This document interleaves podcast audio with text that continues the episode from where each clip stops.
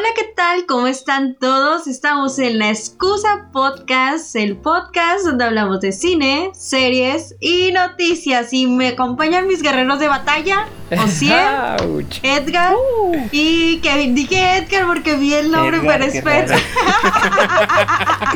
Edgar. Edgar. Edgar. Si no, no, lo Ahora todos conocen mi primer nombre. el que casi nunca uso.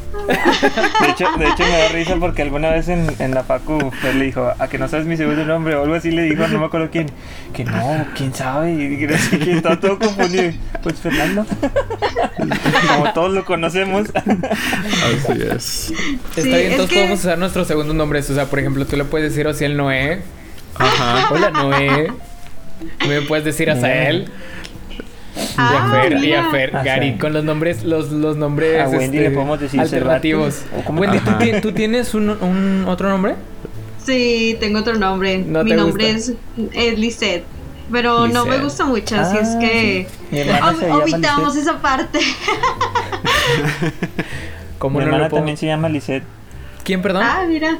Mi hermana. Es que, de hecho, es, es, la razón por la que no me gusta, porque es muy porque común. tu hermana se llama igual. Porque mi hermana se llama Lisette, o sea, por eso no le gusta. Siempre lo supe. Estaba maldecido con este nombre. De hecho, la historia cuenta que a ti o te iban a poner también Kevin, ¿no? A mí me iban a poner Kevin. Imagínate. Iba a ser un Kevin. Imagínate, el mundo, es que el, el mundo, en este mundo no cabían tantos Kevin. No cabían tantos Kevin. Seguramente no hubiéramos sido amigos si nos llamábamos es, es, era un hombre muy popular en los noventas. Yo siento del éxito que, que tuvo este eh, mi Sigue pobre siendo angelito. un hombre muy popular ahora entre, entre barrios bajos y entre asaltantes. entre chats. entre gente con menos de, de, de 95 de, de, de inteligencia permitida. Oye. Como en los 90 ¿Qué no te era pasa? así, en los 90 era Ni que fuera. HBO la gente que se llama Kevin. Ni que, ¿Eh? ni No, que pero fueran eso- HBO. Bueno, ya no, ya no es tan ya no es tan común Kevin y Brian, ahora es Iker y e Ethan. Sorry si se llaman así tus hijos y lo acabas de tenerlo en los recientes tres años. Yo déjame decirte, no eres muy inteligente como mamá o como papá, quien haya decidido el nombre, no eres muy inteligente. Pero bueno, aquí no hablamos de nombres de bebés, exactamente. O sea, aquí no hablamos de nombres de bebés, aquí hablamos de películas o de series. Y de hecho, esta semana estoy muy emocionado de hablarles de la serie que tengo, entonces permítanme empezar a mí. Y No, que empiece Fer. Adelante, Kevin Ardo. Adelante, Kevin Ardo. Bueno, pues esta semana me gustaría mucho platicarles a serie, a serie, acerca de la serie de los The Americans o en Los Infiltrados, como le pusieron eh, en español. Esta serie la vi en Amazon Prime. Está disponible, al parecer tiene seis temporadas, 75 episodios y están todas disponibles en Amazon Prime. ¿Y de qué ¿está, trata? en, ¿Está en Amazon o está en HBO? Porque nosotros tenemos de que es la misma cuenta. No, sí está en Amazon, Amazon Prime. Sí, porque bueno. tenemos eh, vinculada la cuenta de Gio. Es una buena observación, pero no. Esta es Sí, una que vez estaba serie. recomendando una de Amazon, pero era de HBO. Por eso más. De hecho, esta serie, esta serie es del canal de, de FX, o sea, es una producción de este canal americano FX. Pero está siendo, pues, al, al menos transmitida en streaming por, por Amazon Prime. Las seis temporadas, como les digo. Eh, Está protagonizada por Kerry Russell. Es una actriz que probablemente la recuerden algunos por el planeta de los simios, de la- las nuevas, las, las que estuvieron chidas. las más recientes. Este, y por Matthew Reese. Matthew Reese probablemente lo recuerden por. eh, estuvo en la película de. mm, ¿Cómo se llama no, esta serie que salía Tom Hanks? Eh, la verdad es que lo he estado viendo últimamente mucho, que es eh, este. Una serie donde salió Tom Hanks. No, una serie, no, la película de Un hermoso día en el vecindario. Ay, Él era el, el reportero que iba a entrevistar a, a, a este. Al personaje de Tom Hanks, que, no, que recuerdo muy bien cómo se llama, Mr. ¿Cómo le decían? Mr. Rogers. Mr. Rogers. Yo creo que es de las cosas más grandes que lo he visto hacer hasta antes de saber que, que este actor salía, salía en, en, en The Americans. Y déjenme les digo que esta serie me encantó mucho. Hace mucho que no me atrapaba tanto una serie como esta. ¿De qué trata? Es una serie de espías. Es una serie de espías. Esta, este, estos dos actores, este, la actriz Kerry Russell y Matthew Rhys, hacen de Philip y Elizabeth Jen- Jennings. Jen- Jennings. Jennings. Esto, esta parejita tiene, tienen dos hijos. Y para los ojos de todo el mundo son una familia americana normal y corriente, trabajan como agentes de viaje y todo bien, excepto que todo es mentira y realmente ellos son agentes de la eh, rusos de la KGB. Entonces, entonces de día se encargan de estar atendiendo a sus este a sus hijos y las labores del trabajo. En- y de noche pues em- empiezan a hacer misiones que tienen que ver con el espionaje y, y- y todo este tipo de temas contra el gobierno de los Estados Unidos. Entonces la serie se pone interesante cuando eh, enfrente de su casa se muda eh, el personaje de Stan Beeman, que es un agente del, del, del FBI, que justamente se encarga de desenmascarar eh, o atrapar eh, espías rusos. Entonces ahí es como que lo que empieza que, que, que el- como que el- la acción que hace que todo se desate, ¿no? En donde empiezan las cosas a ir mal. Entonces esta pareja...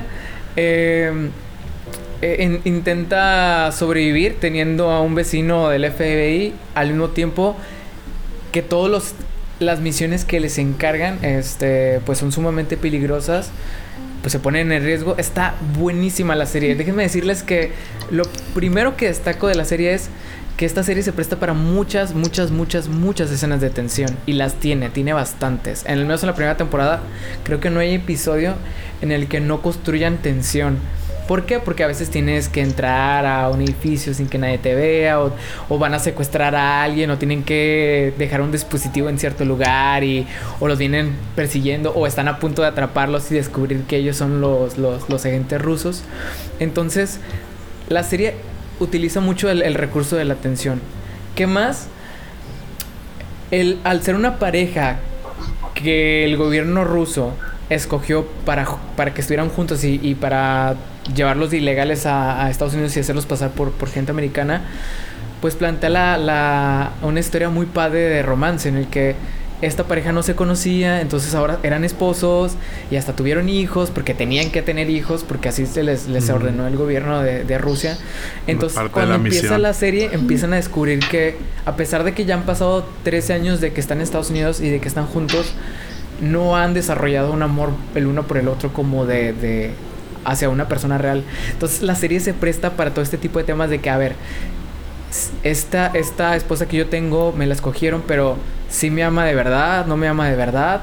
Porque pues en este trabajo de ser espías a veces ella se va y se, se tiene que ligar a agentes del FBI y tiene que hacer todo tipo de cosas. Y déjenme decirles que la serie tiene estos momentos sexys, por decirlo así, o sea, en el que son muy infieles. O sea, aquí no hay fidelidad. Más bien, el tema de la fidelidad es algo que se toca aquí de una manera muy, muy como un tema, ¿no? De que ellos le son fiel a su patria, a la madre Rusia, a, a sus valores, a sus principios. Entonces, está buenísima. Eh, eh, plantea situaciones que a veces hacen reír de lo absurdas que son, ¿no? Como de que de repente, eh, siendo ellos esposos, tengan que ir a la boda de uno de, de ellos porque se va a casar con alguien más, haciéndola de otra persona, este... La verdad es que plantea muy bien la- el, drama, este, el romance que tiene esta parejita. Y también el tema de- del espionaje y de la tensión que se crea de las escenas de acción. Ah, y tiene muy buenas escenas de acción y de combate. Entonces, yo creo que si eres eh, amante de las películas de los thrillers, este tipo de misterio de, de espías, y estás buscando algo que también tenga algo de, de drama y de, y de bandos y de seducción, algo así sexy, pues esta serie yo creo que te va a gustar mucho. La verdad es que sí está muy entretenida. En IMDb tiene 8 8,4 está muy bien calificado y la verdad lo entiendo porque la verdad es que sí está muy entretenida la serie. Tiene de todo para que te puedas obsesionar con ella y te la acabes como yo la primera temporada en una semana. No me pasaba desde Dark, que no me acababa alguna serie así que la estaba viendo tan seguida. Entonces, se la recomiendo mucho. Está disponible The Americans en Amazon Prime. las seis temporadas. Yo creo que, ya saben cómo soy, no me la voy a acabar toda, este, al menos la segunda temporada no la voy a ver dentro de un rato. Voy a ver otra cosa y después vuelvo porque sí está buena y sé que ya encontré una joyita por ahí que trae que tiene Amazon Prime y no me la voy a acabar tan tan tan rápido. Este, yo sí prefiero dejar el tiempo pasar. Yo no puedo con eso. Yo si me gusta series. algo, lo termino. Es que no, De también hecho. tengo que trabajar. ¿Cuál es tu secreto? Mira, el secreto es tienes dos compus, en una estás trabajando y la otra puedes estar viendo Mi secreto serie. para detenerme es decir, es que no estoy muy seguro hasta que no encuentre algo bueno que lo sustituya. Es como de que no, no, no. Hay que extenderlo lo más que se pueda hasta que no encuentre algo tan bueno que me entretenga, ¿no? Como por ejemplo Dark. Yo creo que ya es un buen momento para volver a Dark ahora que encontré otra cosa que, que lo va a sustituir cuando Ay. deje ese vacío. ¿A poco ustedes no sienten que a veces las series cuando les gustan mucho como que dejan ese vacío, como que ah, No, las vuelves a ver, no es como que tengas una así un, un pedo de que, Regresas, no, sí. Si la veo tres veces puedo matar a alguien, o sea, pues no, o sea, me voy a se me va a caer un brazo, pues no, pues la vuelves a ver. Fíjate que ya. yo no, yo no, Ah, no yo sí, suelo lo, ver si- las yo, sí- series dos yo sí lo siento. A menos yo, ta- por- yo No, tampoco. Yo sí contadas. siento, yo, yo sí siento, o sea, son muy contadas también las series. Este, porque digo, películas es otra historia, pero, pero series, eh, al menos para mí, sí es, sí es muy difícil, es muy contadas las que sí he querido ver otra vez completas desde el principio. O sea, contadas te estoy diciendo de que creo que nada más Breaking Bad y, y ya. El avatar. Ah, Avatar, sí. Y Este, el Avatar. Son como. Tienen Ay, valor de, revi- de, revisitarlo, Ajá, ¿no? O sea, como que exacto. notas cosas. Ajá, Sí, definitivamente. sí, Es sí. difícil Y- y, y, sí me pasa eso que y, Sí. y es- y eso también me, me, me pasa que cuando termino la serie sí siento el vacío completo de ok ese ya fue el final de esa de esa historia esos personajes como el, como el- los Como que dicen libro. que no leen la última página de un libro para que los personajes no mueran Qué ¿Pero qué clase de profundo. libros espera hasta la última página precisamente para matarlo? No, no es que no es, no es, no es matar, no es matar al no es matar Ah, al personaje literal, matar la sino historia. matar la historia, exacto. Sí, porque bien podrían en la última página, en la última página podrían y escribir todos se murieron, fin. o podría podría el libro terminar podría, podría el libro terminar en y vivieron felices para siempre y luego está el punto y luego tú vas y le escribes o no Signo de Y con un signo de interrogación. Le pones el Podría típico- ser. El, el- el fin con signo de interrogación y ya. ¿Y ustedes qué vieron esta semana, amigos? ¿Quién, quién sigue? ¿Quién quiere dar? Yo creo Le que dar- Yo, coincide. yo te veo con muchos ánimos, Ociel. Entonces, ¿qué? Venga, venga. Venga, creo que incluso coincidieron, ¿eh? ¿Qué película me desveló ahora? ¿Qué película Ya te desveló saben. ahora, amigo? Me gusta ver películas a las 2 de la mañana y esta vez dije, vamos a ver algo con así con bastante ritmo, que algo que no me vaya a dormir ni nada. Pues Acción, explosiones. así, frag- así de que oh, hasta acá de adrenalina empecé a ver fragmentos de una mujer. Por dos. Obviamente está hasta acá de adrenalina porque no hay ningún momento que se me ocurra que tenga más adrenalina que tener a un bebé. Expulsar a un bebé de tu cuerpo. Creo que es el momento de más adrenalina que puede tener cualquier De ser hecho, humano ahorita que mencionas el horario en que viste la película, resulta que también la vi más o menos en ese horario, así es que... Ah, sí. Ah, Mira. ¿Qué les pasa? ¿Qué Estamos conectados respetos, ahí, mis respetos en el porque ven una drama. película de drama así tan... Al menos yo la percibí lenta, Tan- tan solo vi el final, pero platíquenme. Es que, mira, algo que yo siento que le ayuda. Bueno, primero vamos a, en términos generales, de Hablar qué de qué trata la trata. película. La película trata sobre un matrimonio que está en vísperas, creo que se podría decir en vísperas de ya tener a su bebé. Este, Empiezan así, te plantean un poquito la, la situación de cómo viven ellos. Este, notas que la, la, la mujer viene de una familia un poco más acomodada, que el chavo viene, tiene un origen un poquito más, más, más humilde, más, más barrio. Y este, pues decidieron tener a su bebé este, mediante una partera en su casa. Entonces, este, pues ya te plantean esta historia, este, ya la partera, este, se empieza a complicar un poquito el parto y la, la niña muere, o sea, el, el- su, su hijo muere. Entonces, este, a partir de aquí ves cómo, cómo esta pareja va tratando de procesar su duelo, va tratando de tener, mantenerse conectados o no, o sea, cómo, cómo, cómo les afecta esto a la par de que la, la abuela o pues, la mamá de la mamá así, este, empieza un juicio contra la partera por negligencia médica.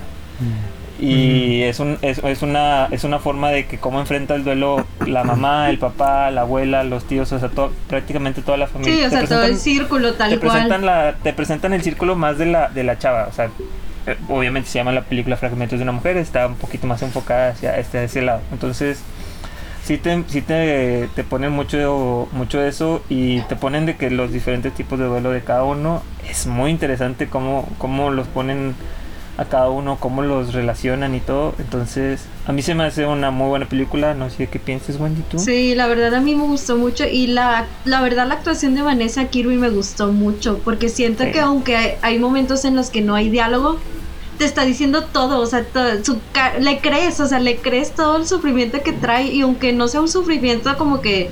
En digo, por el tipo de película y por el tipo de, de historia pensarías de que en todo momento está llorando, en todo momento está así, y no, la verdad es completamente lo contrario, es, es un duelo como muy personal, como un duelo en los que no te voy a decir que estoy mal, pero obviamente lo estoy.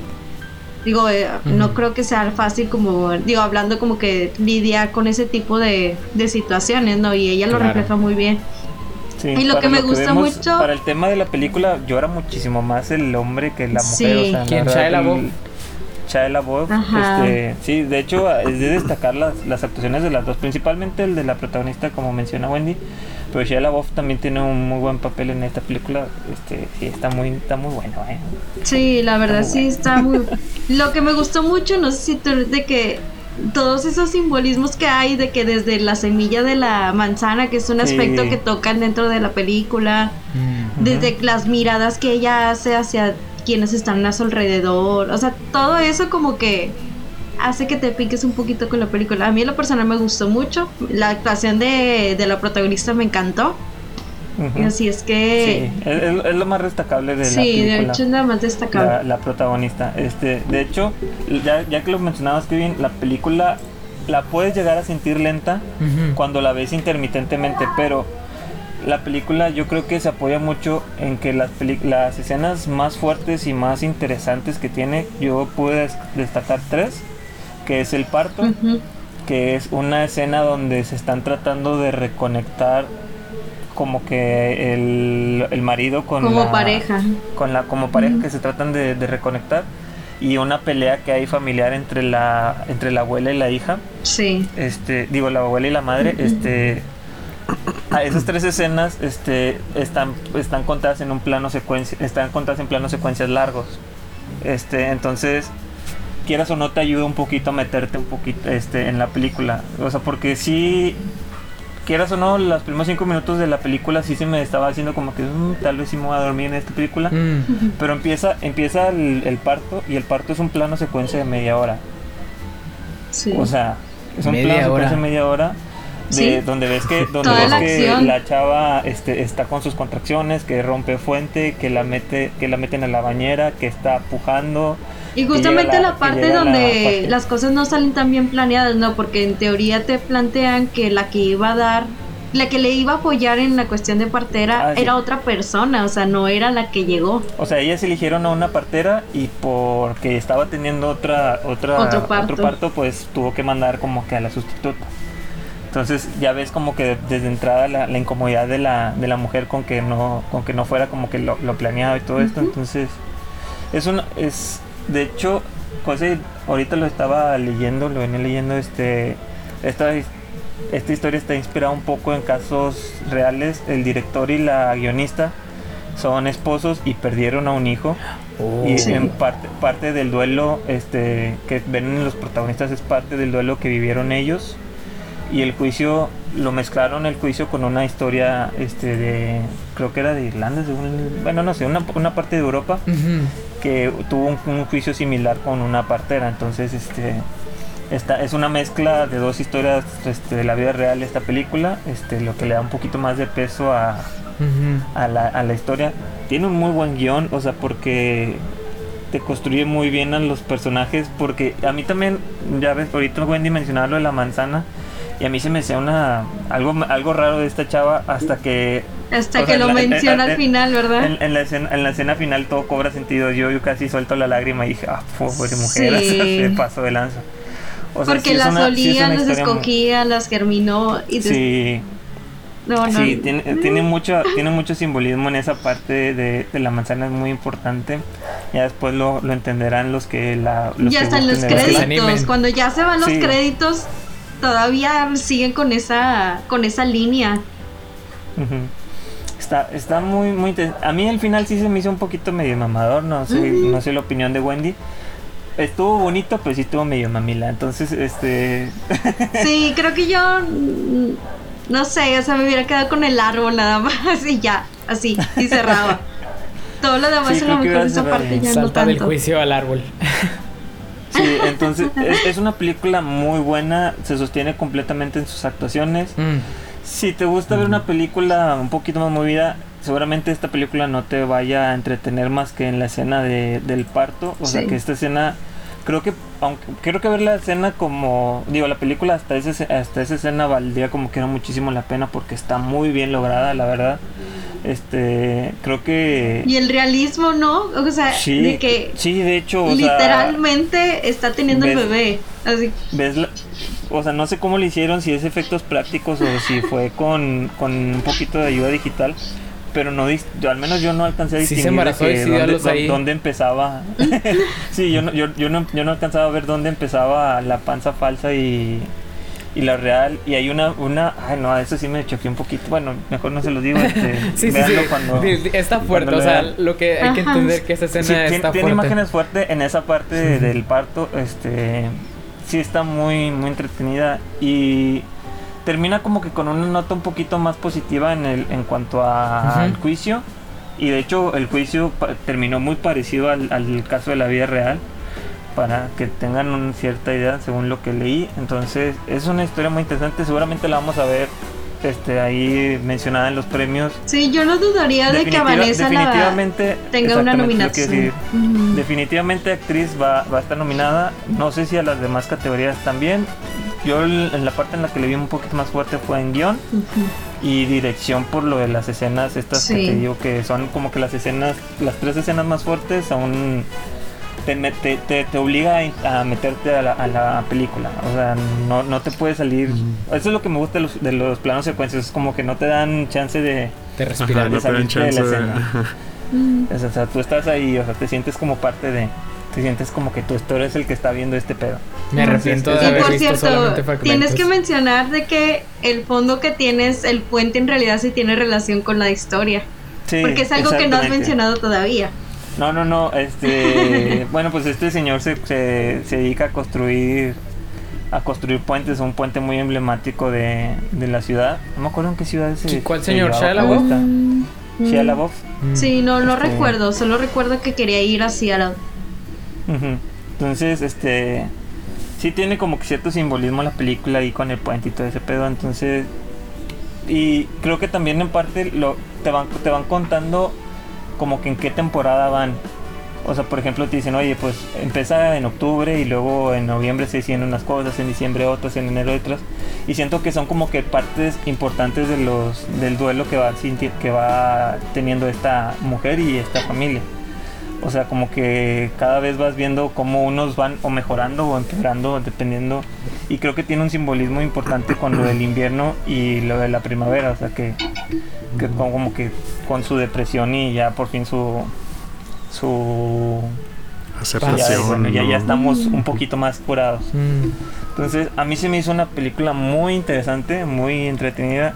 Mira, la ves a las 2 de la mañana y la terminas a las 4 y media y no te, y no te, y no te duerme. Entonces, para hacer una película de drama que... Mira, algo que no me gusta de las películas de drama y se lo he escuchado mucho a uno de los que sigo mucho en cuanto a reseñas que es Christoph, es como que la vida ya es suficientemente dramática como, para seguir viendo dramas. Pero esta, esta historia vale mucho la pena. Creo que esta sí es una historia que vale mucho la pena que la vayan a ver. Este súper recomendada. Ah, Por allá la vamos a ver en las en los premios este en cualquier cantidad de premios. Mm. No sé si a mejor película, porque no he visto las demás. No sé, como, como película, no sé si, va, si, si encaje todavía, pero seguramente también podría rozar algo. Tal vez no gane, pero seguramente actriz va a ganar. Sí, de No- actriz no- he- definitivamente va a estar. No, no he visto una, una actuación tan sólida como la de ella. O sea, he, he visto actrices que ganan otros años que no tienen act- actuaciones como, como la de esta vez. Ya me dieron ganas de verla bien. Sí, la verdad sí vale mucho la pena. Solo vi el final porque mi mamá la estaba viendo, entonces yo me fui a sentar. Pero, o sea, realmente dije, "Ah, no le entendí. ¿Qué, qué onda con la manzana? Te quedaste como el meme de Mike No, pues quién se Wazowski". murió o qué. ¿Por qué? ¿Por qué lloran? ¿Quién se murió o qué? ¿Alguien tiene hambre? Oye, por cierto, ma, no hay manzanas. y mamá llorando. Cállate. Eres un insensible. Ay, no. No, val- vale mucho la pena la película. Sobre todo por la actuación y el guion, yo creo. Pero de- denle una oportunidad, o sea, tanto ustedes, Kevin Fair, denle una oportunidad, como la audiencia, lo, lo- quien, quien carajo nos esté escuchando, van a, a- vayan a verla. Carajo, escucha, Eh. escucha. Escucha, Ve a carajo, verla. escúchanos. Ve a verla ya. Soy tu podcaster. No, este. ¿Tú, Fercho, qué Sí. viste esta semana? Ay, bueno, pues eh, fíjate que yo quería, yo quería ver muchas cosas. De hecho, mi, mi, mi idea original para la semana es, ah, voy a ver una o dos películas de las clásicas que, que, que tengo en mi lista desde hace rato para ver. Este... Pero resulta que terminé con poquito tiempo libre y dije, no, pues voy a ver Disney Plus. Algo, Cierto, Entonces, sí, sí, sí. Entonces, eh, yo, yo creo que lo, lo más random que me ocurrió fue ver las películas de Pixar y decir, oye, pues cuáles no he visto. Oye, recuerdo que hace unos años salió un tráiler para la película de Cars 3. En donde Y- el y rayo McQueen. mundo, ¿no? Y en donde el rayo. McQueen. Ajá. Donde. Que, que traía a todos. Su- Súper intrigados con qué iba a suceder porque salía el rayo McQueen chocando y desprendiendo todos sus fierros por el aire. Prácticamente con el mensaje renderizado, ¿será. ¿Será este el fin del rayo McQueen? Al fin. al siguiente Sí. capítulo. Matará uno de sus protagonistas. Rayo McQueen. Eso que acabas de decir me recordó mucho a a Toy. Story. Va a tener que Sí. su cadena. Averíguanlo en el próximo episodio. El gran regreso y triunfo del Ahora. Rayo McQueen. Sí. Entonces dije, oye, pues voy a ver Cars 3. Es momento. Cars es momento, es momento de quitarme la duda de qué es lo que sucedió, cómo cerraron esa trilogía. Historia, esa trilogía. Y oigan, tengo que decirles que no me decepcionó. O sea, en mi mente Cars es como el, la- fondo del el fondo del barril de, de- de Pixar, ¿no? Sí, sí, sí, sí. Y, y es principalmente Espera, por la película de una Cars una- 2, porque la primera de Cars me gustó. O nada más una pregunta. ¿Aviones Sí. también es de Pixar? Sí, Sí. eso, eso- eso- eso ni De siquiera hecho, está en el barril. de la familia de Cars. Está es tierra. barril. Sí, pero. Qué, qué curioso que la película de aviones sea el fondo de, de, de tu- de- de lo que has hecho. Con lo más bajo. Oye, pero- Qué Dios Entonces, mío. esta- Pero bueno, película- igual, igual exageré porque no la he visto, entonces tam- tampoco, tampoco Puede lo ser puedo que sí tan buena, mal. ajá. Pero oye, con Cars sí tenía esa intriga. Dije, bueno, ¿cómo, ¿cómo habrá terminado esto? Porque nunca escuché nada después. No es una película como Toy Story 4 o Up. O otras de las de las este, docenas de películas Joyas, de Pixar ajá. que siguen escuchando sobre el mensaje que transmitieron durante décadas después. Este. Y me animé a verla. Y la, la verdad es que me sorprendió mucho para bien. No creo que sea. No creo que sea algo imperdible o esencial o una de las grandes obras maestras. Pero yo creo que fue una forma muy. ¿Cómo decirlo? Muy efectiva, muy respetuosa y muy solemne para despedirse de, de la, de la- de la saga de Cars. Eh, la, la peli- la película. La, la película toma el. A ver, creo que estamos toma- teniendo problemas técnicos. Ya, ya, Ya, ya. ya, ya, recuperamos. Sí, recuperamos, no te tuvimos preocupes. un poco de fallas técnicas, pero. Pero, pero creo que tu energía y, y- y todo lo que estás diciendo, nuestros escuchas Está- probablemente está lo van a escuchar muy, Pero, muy pero bien. ya te recuperamos, así que continúa, continúa, no te interrumpimos. Claro, les decía, el- afortunadamente. el- el- la película toma más el tema de, de el momento en la carrera de, de un deportista, en este caso el Rayo McQueen, el, el auto más rápido, no sé cuál sea su cachao. Este, este, el momento, en el momento en la carrera en el que uno tiene que aceptar que, que hay toda una ola de principiantes que ya se están haciendo mucho más aptos y mucho más eh, efectivos en lo que en lo que hacen. Que están Entonces esta película trata de- el tema de principalmente Sí. de ajá exacto exacto trata el tema de, de- de aceptar eh, cuando cuando ya estás di- digamos este que los objetivos en tu carrera deben de cambiar Mm. y cómo De hecho, se debe cómo tienes se que la pensar más a, a Márquez futuro lloró.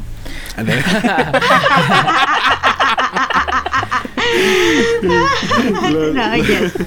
la aceptación de eso. Y yo, y yo creo que, o sea, pa- para mí me sorprendió, porque Cars desde la 1 siempre ha sido el tema de, ah, o sea, puedes lograrlo, mentalízate a ti mismo y bor- borra esas barreras mentales que te impiden ser el campeón, ¿no? Que, Ajá, ser el que- mejor, que yo el creo que ese era el tema de, de las primeras películas de Cars. Pero en esta tercera la verdad es que le dieron El, este el giro tema de la padre. segunda película no era. No importa que Este- seas feo, puedes ser un super espía. El No importa que... el tema- ah, no sí, importa la 2 que no cuenta, feo. la 2 no cuenta.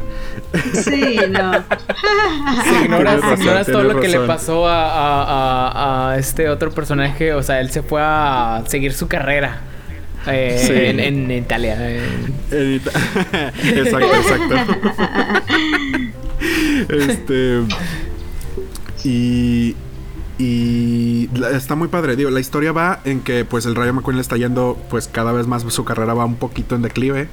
Este, y llega el, el momento en donde la, la marca que lo patrocinaba la vende a otro patro- a otro este patrocinador. Este, él en, en determinado momento le sugiere que, que ya no está en, en el, en el momento, en el mejor momento para, para ir siguiendo compitiendo. Y pues el rayo como, como terco en que yo voy a seguir compitiendo, voy a seguir mejorando y voy a seguir ganando, este lo domina.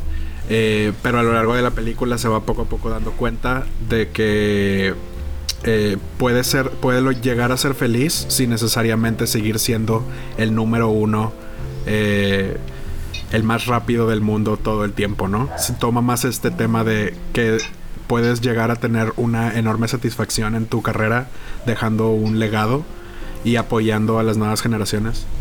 Este, más allá de O sea, es como. ya sabes, es o sea, no somos 1, invencibles, ¿no? O sea, en algún momento tenemos que ver dejar dejar un legado correcto y Es como la Cars 1, pero vista desde el punto de vista del carrito celeste que está viejito. Exacto. Mm, es cerrar el ciclo. Esta, pel- esta película es cerrar el ciclo de, de Cars 1. Y yo creo que Cars 1 y después Cars 2. Digo, perdón, Cars 1 y después Cars, Cars 3 es todo lo que Y necesitas. ya se queda ahí. tu vida. es todo lo que que Cars, necesitas en tu creo que vida Cars de sería la franquicia de mejor, Cars. mejor aceptada si no existiera Cars si no 2. existiera Cars 2, exacto. Eh, Esta, es, Este, esta es la película que tú debes de ver cuando viste ya toda la, toda la saga de Rocky. Y luego ya empiezas a ver Scars como que para bajar la intensidad y seguir con para tu vida, bajar ¿no? la intensidad. Es, es Sí. películas para deportistas. Está en el Películas top para de películas para deportistas. deportistas. Al borde del retiro. Ah, bueno. Total, total, capaz si le estoy inflando mucho, pero la verdad es que me sorprendió mucho para bien. Y lo- yo creo que la razón es porque tenía muy bajas expectativas de la película, la verdad. Este, No esperaba nada. No Entonces, esperaba Eh, eh, nada. Eso, eso ayuda mucho. Pero me encontré Eso, un mensaje, me encontré un mensaje que la verdad no esperaba. Se me hizo un muy buen giro y que, o sea, la verdad sí cierra muy bien con la historia y como les digo, cierra el, cierra el ciclo perfectamente, pintando al Rayo McQueen como un personaje ya más maduro, más completo, este, más afín a Doc Hudson. Este y a, y a una nueva promesa en, en desarrollo como él lo fue en, en un principio. Este, así que sí, muy cool. Una, una, una propuesta de, de Disney ahí que está disponible en Disney Plus, así como lo está, y esta semana se estrenó WandaVision. Ajá, WandaVision. Y no podíamos dejar pasar estaba WandaVision. pensando, estaba pensando que Cars, que, el- que Cars y Batman, la de, la de Nolan, son apuestos. Es como que la 2 de Cars es la que le baja mucho a esa trilogía y la 2 de Batman es la que le sube Le mucho a esa trilogía. En una, en una gráfica Batman es como un triángulo. Cars es como una W. Oye, hablando de W, la W de WandaVision se estrenó esta Ajá, semana en Disney Plus. Es una de las. Es, si no me equivoco, la primera serie original de Marvel que se estrena en. Disney Plus. No, la primera serie original. Ah, no, sí, de Marvel. De sí. Marvel. Marvel, Ajá. Exacto. Oye, aunque sacaron algo, algo medio raro, Marvel sacó otro, como que una especial, un especial de, de personajes o algo así, y nada más es como que un fragmento de lo mejor que, que tienen sus personajes en, en el MCU, y nada más de WandaVision y de, de Wanda y de Vision. Entonces como que le había sacado todo de una vez, pues, ¿qué, te, ¿qué esperas? Solamente Sí, se como si no- estrenaron como si no dos episodios. Dos episodios eh, eh, de un poquito menos de media hora cada, cada episodio. Y nos recibe, nos da la bienvenida a esta sitcom. Esta sitcom protagonizada por estos dos superhéroes. eh, Wanda, Maximoff y Vision. En el que suceden cosas de... de pues sitcoms antiguas de Estados Unidos, de los 50 principalmente. Y está encantadora, la verdad. Yo creo que esa es la palabra, está Sí, encantadora. en algunos momentos que- está divertida. O hechizada, que- ¿no? Sí, Ándale. Sí, definitivamente es, es, es un homenaje principalmente, yo creo que a Hechizada, mi, mi bella genio y otras sitcoms en ese momento que trataban de personajes fantásticos tratando de vivir una vida normal. Normal, ajá. Mm, De hecho, tiene un poquito más que ver con los poderes de Wanda, que Wanda tiene muchos poderes de controlar la realidad. Exacto. Entonces, este, está como que manipulando un poquito a la realidad de, de ellos. Está como que... Ahí hay un misterio. Obviamente la serie, Sí. la serie es- Sí, sí, está sí. desarrollándose como en una sitcom, pero detrás Pues de eso como que, ay, como que de repente quiere meter el misterio, como que algo está pasando ahí. Por ahí algunas Hay palabras clave, algunos colores que porque está, está, al menos los dos primeros episodios estaban en blanco y negro, que se ve muy bien. Tenemos, Sí, tengo que admitir creo- que se ve estupendo. Sí, la, la, la, la verdad está, está muy padre. Me gustó mucho el, el, el diseño de los vestuarios, todo es muy fiel. O sea, realmente sí te crees. Si no fuera porque tú conoces a los personajes, las marcas las cosas que presentan, que realmente estás viendo un show vintage. Este, hay, y de hay hecho muy creo que hasta el tamaño de la pantalla. Sí, exacto. También el tamaño ayuda, este está está interesante realmente lo que están planteando aquí. Sí se disfruta como una sitcom individualmente, si no no sé si mis papás la verían y se Ajá. reirían, probablemente sí. A pesar, y creo que en el momento en que empiezan a meterle más lo marveloso a esto, entonces ahí sí saldrían. Yo siento que muchos papás podrían hacer eso de que salirse de que, ah, esto ya no me gustó. Yo quería Sí, ver. creo que ese, va- ese es el problema de, de lo que quieren hacer ya con las series de Marvel, que tienen un legado como de 20 películas que tienen que ver antes de para para estar como que con todo el contexto de lo que estos personajes han vivido y todo ese pedo. Entonces, creo que les pesa un poquito en contra, pero pues no dejan de, de ser Marvel lo- lo- la, la marca o, o el que mejor ha hecho las películas, o bueno, no las películas, Sí, sino sí, sí. al menos su universo sí- es el mejor sigue construido últimamente. como fue el claro claro como fue el primero que empezó realmente esto es estando o sea lo que está haciendo es historia en cuestión de universos cinematográficos no porque está realmente está poniendo los bloques en el suelo y diciendo esto es lo que pasa cuando ya llevas más de 10 años de historia haciendo películas en el mismo universo no este que es algo Ujú. realmente con muy poco precedente Así es, poner Sí. los primeros De bloques.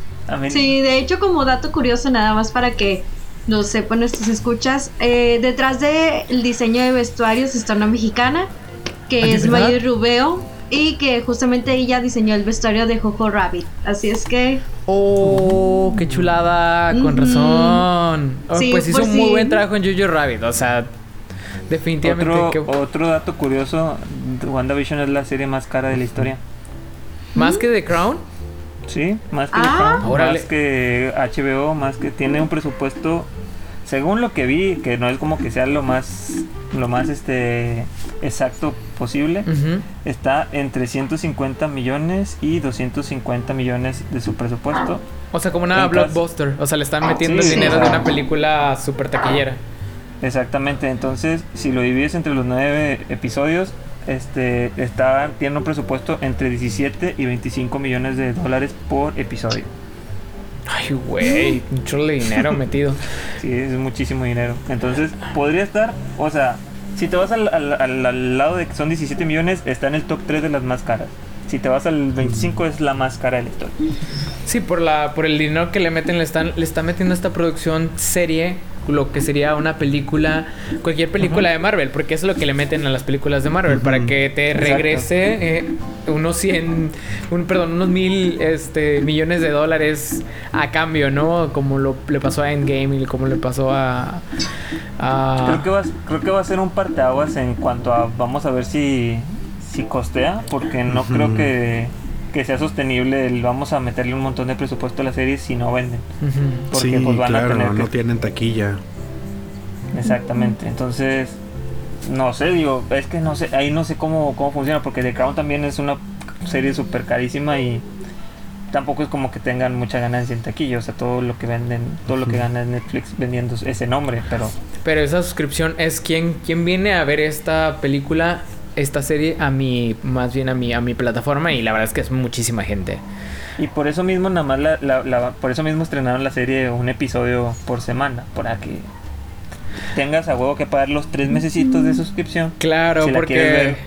ya se dieron cuenta que de hecho, corridita. y lo, lo habíamos platicado en semanas anteriores, si no es que la semana pasada, que El Mandalorian fue la serie, oficialmente la serie más pirateada de, de los últimos tiempos. Eh, solamente le tenía el antecedente Juego de Tronos, que era una serie que, que, que yo transmitía. Entonces, que dice Disney Plus, que se me hace muy sabio, no los liberes todo porque dentro de una semana ya van a estar en todos los sitios piratas habidos y por haber, ¿no? Como... Yo eh, la vi en Netflix. Netflix- Netflix se la pirateó. Yo, yo creo que todavía falta. Creo que vamos a. re- ¿Qué les parece si, si que se complete de estrenar todos los capítulos de la primera temporada? No estoy muy seguro, creo que. Acaba en marzo. Creo que van a La ser nueve episodios. Sí. Por lo que, por lo que estoy viendo aquí. Entonces vamos a terminar de verla que, y al final. perdió que lleguen al 5. O sea que ya, ya viste más del Mm. 50% de la serie. Claro. Porque sí. De hecho, yo por eso mismo no quise traer los dos episodios. Dije, nada, ¿para qué Sí, los veo ahorita? siento que lo que Sí, hemos voy a visto Sí, ahora, ahorita básicamente es un recordatorio. No es representativo aún de, Ajá, de lo que esta serie puede llegar a ser. Mandalorian. Bueno, es que Mandalorian también terminó muy. muy, muy cabrón. Con nota Muy alta. bueno, Muy bien. Sí, sí, sí. definitivamente, definitivamente. Entonces, eh, ¿qué les parece si pasamos a la sección de las noticias? Y yo creo que de las noticias más importantes que se escucharon entre semana es que Netflix liberó bastantes, eh, más de 70 títulos, títulos de las películas que van a estar estrenándose en este 2021. O sea, se, no se volvió loco y dice, yo los quiero entretener. Aún queda mucha pandemia, yo sé que van a estar aquí viendo que pueden mirar aquí, pero vénganse aquí. Netflix los está, este, los está atendiendo, ¿no? Le está poniendo su atención, lo, lo que Está deben para diciendo no entretenerse. pauses la suscripción ni por un mes. Exactamente. Y, y la verdad que son muchísimos los títulos. Pero al menos se escuchan ahí o se leen algunos títulos que se ven muy interesantes, muy prometedores. Y pues les queremos, les queremos ver, por ejemplo, eh, pues estas últimas semanas he escuchado mucho de la película de Zendaya, la de Malcolm y Mary. Eh, se perfila como que para ser de los estrenos fuertes de febrero. Eh, aunque eso ya sabemos que venía. Viene Pollitos Enfugados. Sí, es Chicken Run. Veamos cómo sería. el- co- veamos la historia de los nazis con es. Sí, sí, sí. le- está. Viene, viene. Este. Estábamos viendo el tema del musical de. Lin Manuel Miranda. Ah, claro, la adaptación, lo, lo, lo chequé un ratito. Es una adaptación que está eh, escribiéndole en Manuel Miranda este de un musical originalmente del ay se me va su nombre pero es el que hizo el musical de Rent el famoso musical del 121,300 minutes Ah, me Este, encanta esa canción. Se llama. El, el musical va a tener el nombre de Tic Tic Boom. Entonces, pues por ahí suena prometedor. También estamos hablando hace rato y nos emocionó la idea del musical de Matilda. Que está también próximo a estrenarse en esta plataforma. Y que esta semana se anunció que Emma Thompson se unía al cast. Me acordé de un meme que vi de que esta va a ser la nueva señor Miel. Y que era, era la morenita. Y que le están pero ya no va a ser la señora Miel, va a ser la señora Chocolate o algo así. que estaban diciendo cosas bien feas. Eran eran memes. O sea, Ah, bueno, pues Netflix, ¿no? Pues Netflix haciendo lo que Netflix hace. Y sí, la, la ahora señora Miel va a ser, este, o señorita Miel va a ser eh, la actriz que probablemente recuerden de Capitana Marvel como eh, la mejor amiga, según yo, slash pareja, según Fer. no lo había visto esa perspectiva, tiene, te- tiene sentido. Eh, Tiene, tiene al menos un ¿Qué poco más se de escucha sentido. interesante? Se escucha también la segunda parte de eh, Extraction, esta película de Chris Hemsworth que pues fue Que dirigida Todos sabíamos que venía. que todos sabíamos que venía, ajá, pero la verdad que sorprendió eh, con la cantidad de acción que tenía esa, digo, dirigida con un, un doble de acción, pues obviamente iba a tener de todo. Digo, el tipo se amarró hacia un, se amarró en un automóvil y, y filmó una escena de persecución todo desde, desde un coche, o sea, desde afuera de un coche, ¿no? Entonces sí se arriesga demasiado para, para llevarnos el entretenimiento a nuestros sillones. Entonces sí, sí se pueden esperar cosas muy buenas de, de Extraction 2. Algo más que a usted les haya llamado la atención. My Friends, de lo que Pásame se la viene. lista y te digo. Se viene, no la se viene otro filme de Noah Bombach. Ah, ¿sí? Sí, ¿Cuál? ¿Cómo no, se llama? no, no tiene nombre, pero dice que ya está Ah, ahí la apalabrado. película sin nombre de Noah Bombach. Ah, sí, así sí, se sí, llama, sí. así se llama. De No que. Untitled Project by no, no. se vienen cinco películas de Adam Sandler sin título, así que prepárense. Todavía hay muchos a- Adam Sandler en... Tu favorito, y, y de hecho, de hecho, para los que pensaron, porque Adam Sandler cuando no lo nominaron al Oscar por, por Uncle James, Ajá. él, él dijo que iba a ser la peor película de, de su carrera. Pero en ese momento ya estaba grabada la película de, de Halloween que vimos, que es que muchos la consideraron la peor película de Adam Sandler. Entonces, podríamos esperar algo peor de Adam Sandler. Creo que Adam Sandler Todavía puede tocar un nuevo fondo. Sí, Adam Sandler está, tiene un reto constante en llegar a, a- en, en superar sus propios límites y decir, puede haber más basura de lo que puede, de lo que O sea, ya hay que encontrar un nuevo concepto para lo, lo que está haciendo Adam Sandler. Ya no lo podemos decir suelo, subsuelo, este, está buscando basura, esta mierda. O sea, no, hay que buscar una nueva palabra para, para lo que está haciendo Adam Sandler. Adam Sandler es la palabra Está que busca Adam Sandler.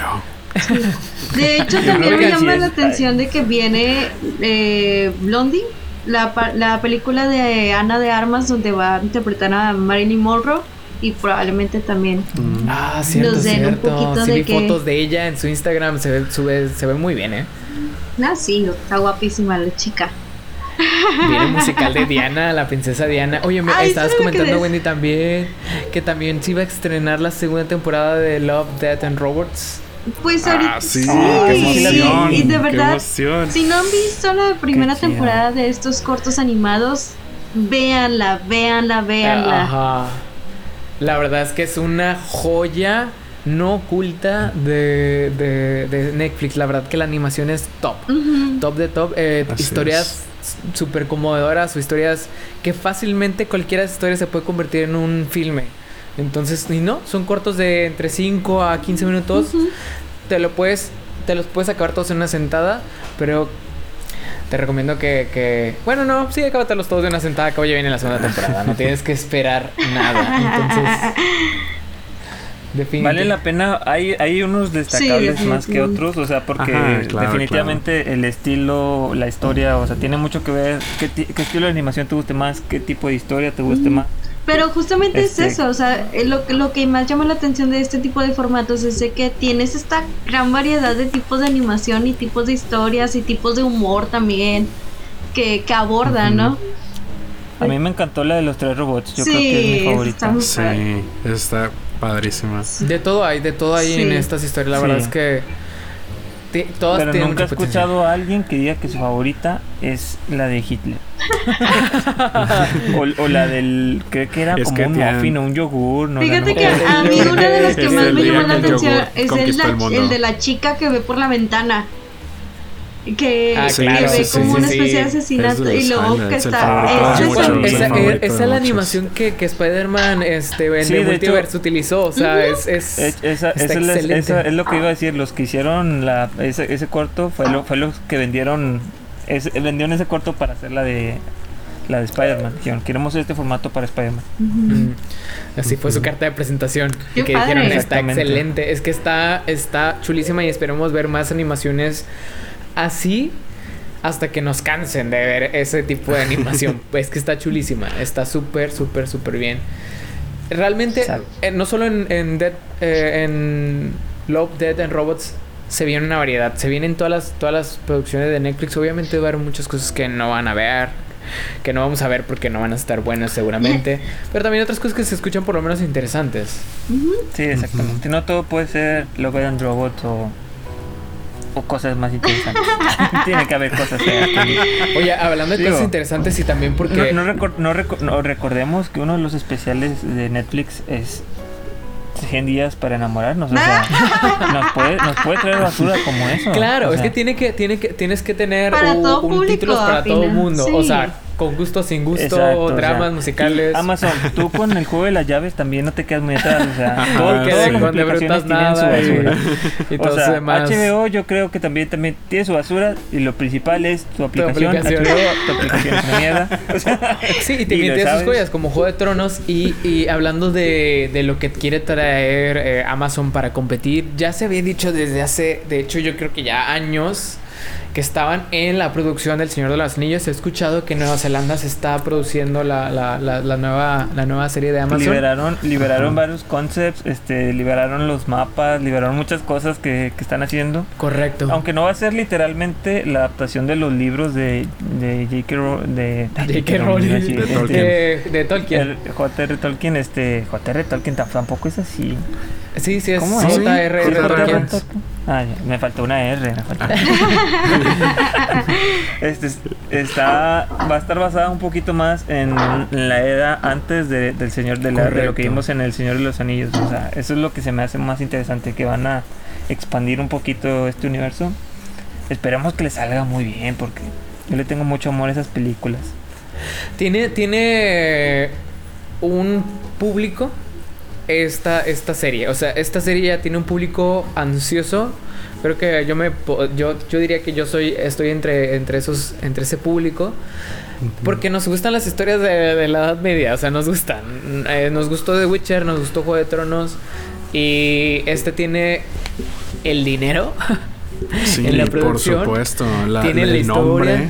El nombre. De hecho, de hecho, sin salir, está dentro de las series más, más caras de la historia.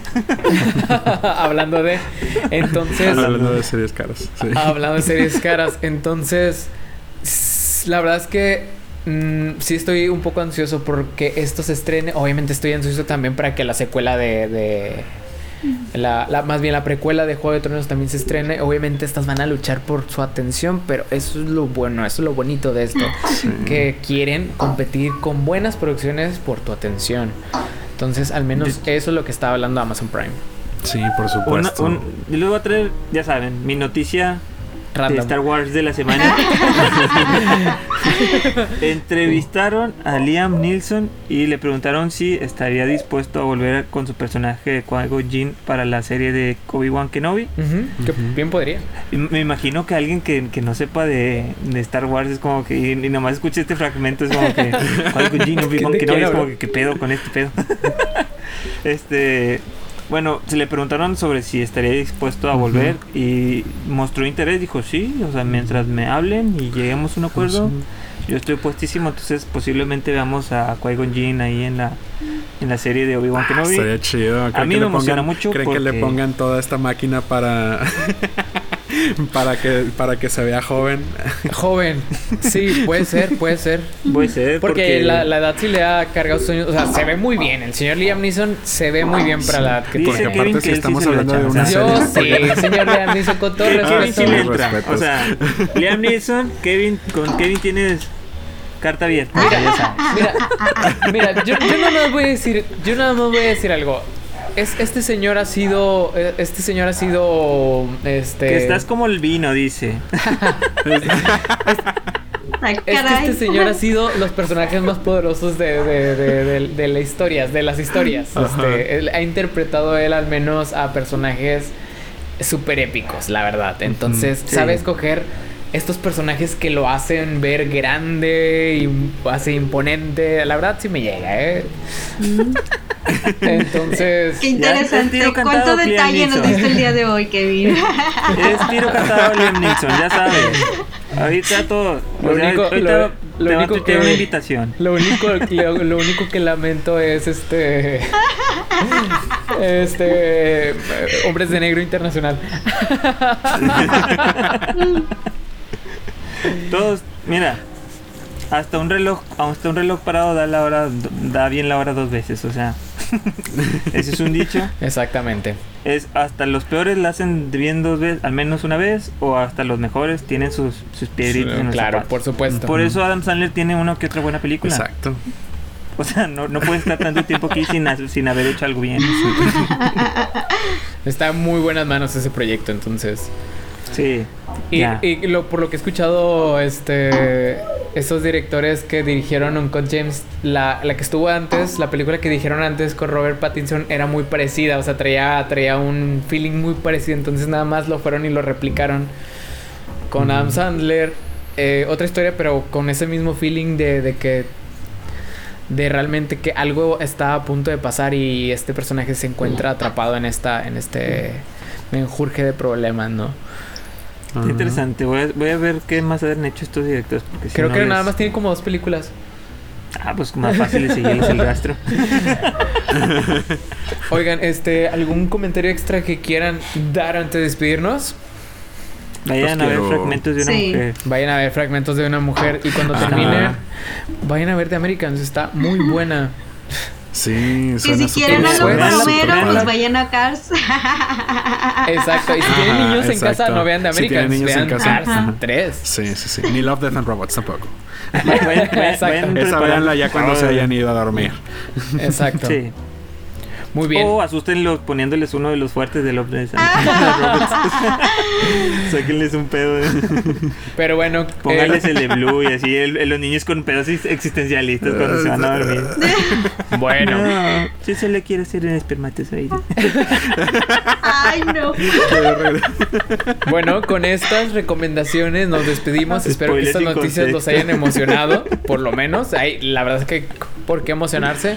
Entonces, disfruten mucho esta semana los títulos que les, que les compartimos. Y hasta pronto. Bye. Hasta la próxima. La semana.